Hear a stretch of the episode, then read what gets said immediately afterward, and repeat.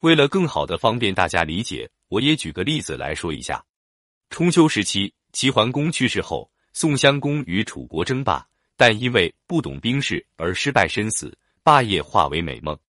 此后，宋国这个殷商后裔在春秋时期的争霸舞台上一直默默无闻，只能跟随在大国身后。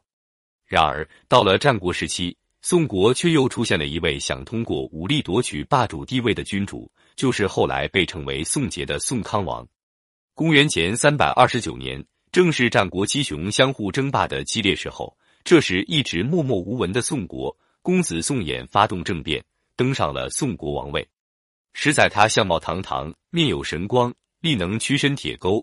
同时，他还是个极有抱负，也极度相信强权的人。看到大国们相互争霸，宋康王也十分不甘心，于是扩展武力。修兵备战。公元前二百八十六年，宋国首都睢阳城墙拐角处麻雀巢里，发现一只刚孵出来的雏鹰。对这个异乎寻常的现象，巫师占卜说：“小生大，乃反弱为强，成为霸主的先兆。”一直蠢蠢欲动的宋康王听到这个消息后，大为兴奋，立刻挥军出击，把周边的小国滕国灭掉，并顺道攻打薛国。灭掉了两个小国，不仅没使他满足，反而让他信心大增，更加相信了那个预言。于是，宋康王准备向天下宣示他的武力，让那些轻视宋国的人看到他的实力。当时，秦、楚、魏、齐等互相抗衡，谁也没有注意到宋国。宋康王首先将当时势头正劲的齐国当做了目标，率军向东攻打齐国。齐国经过齐威王。齐宣王两代治理正是国力强盛时期，没想到竟然被宋国打败了，还被占领了五个城镇。这样一来，宋康王更加相信自己的实力了，于是调转枪头向南，一口气攻占了楚国三百多里的土地，继续向西打败了魏国。这一连串胜利不仅令诸侯大吃一惊，连宋国人都昏了头了。宋康王更是不知道自己真正几斤几两了。他于是想到了自己祖先无以射天的故事，于是他用弓箭射天，长鞭铺地，表示敢向神灵挑战；把祭祀天地祖先的祭坛摧毁，表示他连鬼也不在乎了。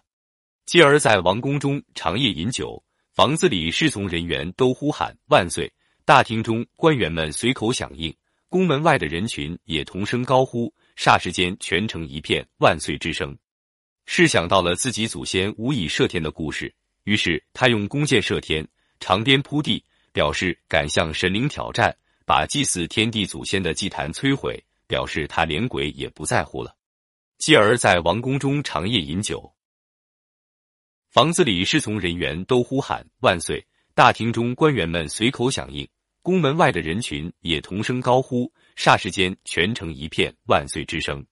开始因为大国相互牵制，没人理他。很快被他击败的齐国就腾出了力量，齐闵王下令大举伐宋。